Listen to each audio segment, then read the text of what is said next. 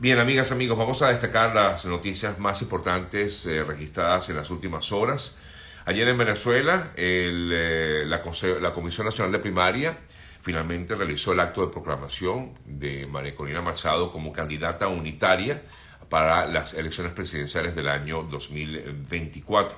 El evento, por cierto, comenzó con una ovación eh, por parte de los asistentes al presidente de la Comisión de Primaria, Jesús María Casal, quien ha sido, como todos sabemos, eh, víctima de,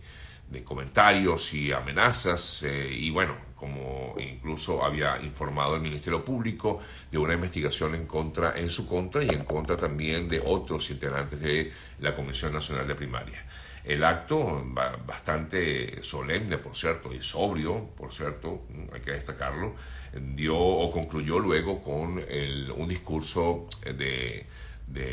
la propia María Machado, quien dio al final una rueda de prensa a los medios que allí estaban presentes y los colegas que allí estaban presentes. Y entre otras cosas, pues destaca que María Corina afirmó que la inhabilitación impuesta por el régimen de Maduro en eh, su contra, pues la han resuelto más de 2.5 millones de personas que votaron en este proceso electoral del pasado domingo 22 de octubre y reiteró su llamado a construir un aparato de integridad electoral como nunca ha habido en la historia de Venezuela.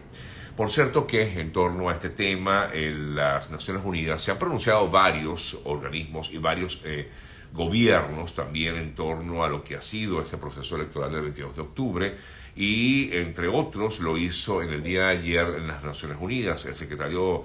general a través de su vocero eh, informó en el día de ayer que el, el secretario general de las Naciones Unidas sigue de cerca los acontecimientos en Venezuela y llama a todas las autoridades a garantizar la adhesión y respeto a los derechos políticos y electorales de los ciudadanos venezolanos. Por otro lado, eh, también el eh, coordinador de la plataforma unitaria en las negociaciones eh, que hay con el régimen, es decir, Gerardo Blight, reiteró que el proceso de la primaria está de hecho mm, protegido por ese acuerdo parcial que se logró en Barbados recientemente y que el régimen está haciendo una lectura eh, errada de lo que fue ese acuerdo, porque Jorge Rodríguez afirmaba eh, que el acuerdo suscrito en Barbados buscaba que todos los eh, venezolanos sintamos que están en procesos electorales con reglas claras. sin embargo, repito, Gerardo Blight dijo que se estaba leyendo mal ese acuerdo de Barbados. Eh, por cierto que también Rodríguez afirmaba o pedía una auditoría eh, a la Unión Europea y al Centro Carter de ese proceso de primaria del domingo 22 de octubre.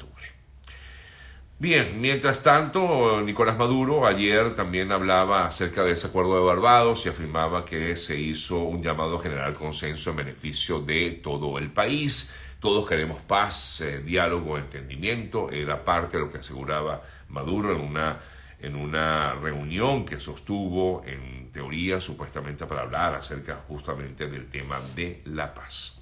La paz en Venezuela. Seguimos con más informaciones. Continúa prófugo de la justicia esta persona que asesinó eh, a 18 eh, ciudadanos en el estado de Maine, en Estados Unidos. La gobernadora del, estado, eh, Janet Mills, confirmó que efectivamente 18 personas habían fallecido, es el número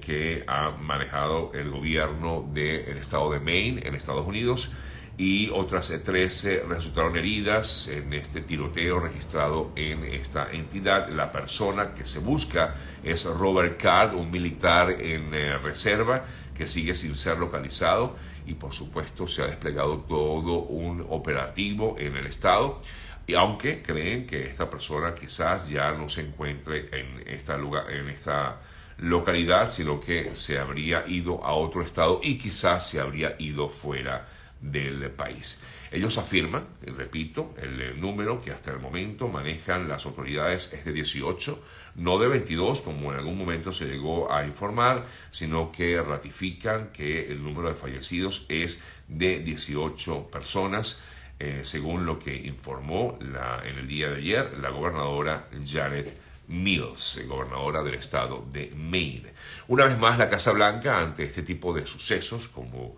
suele ocurrir, ha pedido al recién electo presidente de la Cámara de Representantes, Michael Johnson, que encuentre un terreno común y se aprueben leyes para frenar la violencia armada en Estados Unidos, luego de que 18 personas eh, murieran en estos eh, tiroteos. Es parte de lo que mm, exigió la Casa Blanca al Congreso y sobre todo pues, a la Cámara de Representantes, ahora eh, que ya tiene un nuevo presidente, como es el caso de mm, Mike Johnson. Por otro lado, me voy hasta el sur, mejor dicho, hasta México, porque este país se ha visto en peligro ante el paso del huracán Otis, que llegó a la categoría 5 antes de tocar tierra en México y hasta el momento se informa del fallecimiento de unas 27 personas e incluso lo dio a conocer así el propio presidente de ese país, Andrés Manuel López Obrador, donde también se hablaba en esta nación, en México, que hay muchísimas personas afectadas, algunas damnificadas y en otros casos también se habla de eh, problemas de energía eléctrica en, Acapulco, que el estado de Guerrero, que fue la zona que más eh, recibió el impacto, sintió el impacto de este huracán Otis en los últimos días. Me voy hasta el Medio Oriente, informaciones importantes registradas en esta zona, por supuesto, porque ha ascendido a más de 200, bueno, son 229 el número de rehenes que están en manos del grupo Hamas y de otras milicias en Gaza, afirmó el gobierno de Israel. Incluso eh, el eh, propio grupo Hamas ha informado que en teoría a varios de los bombardeos que han sido lanzados hacia Gaza eh, han, dicen el grupo Hamas, afirma el grupo Hamas, el grupo terrorista Hamas, que eh, algunos de los rehenes eh, también habrían caído en estos recientes bombardeos registrados en Gaza, según informa, repito, el grupo terrorista Hamas, en medio de esta todavía crítica situación que se vive en la zona. Por otro lado, afirma Israel que Hamas ha recibido armas de Corea del Norte y también de Irán y que los militantes del grupo Hamas em, han eh, participado o estuvieron entrenándose en Irán antes de cometer lo que fue el ataque realizado el pasado 7 de octubre. Eh, por otra parte, también Israel alcanzó una célula de Hezbollah en el Líbano que se preparaba para realizar un ataque con misiles guiados antitanques sobre un puesto del ejército en la frontera norte, parte de lo que se ha informado acerca de lo ocurrido o de lo que ocurre actualmente en el eh, Medio Oriente y en esta situación que todavía sigue siendo bastante, bastante delicada.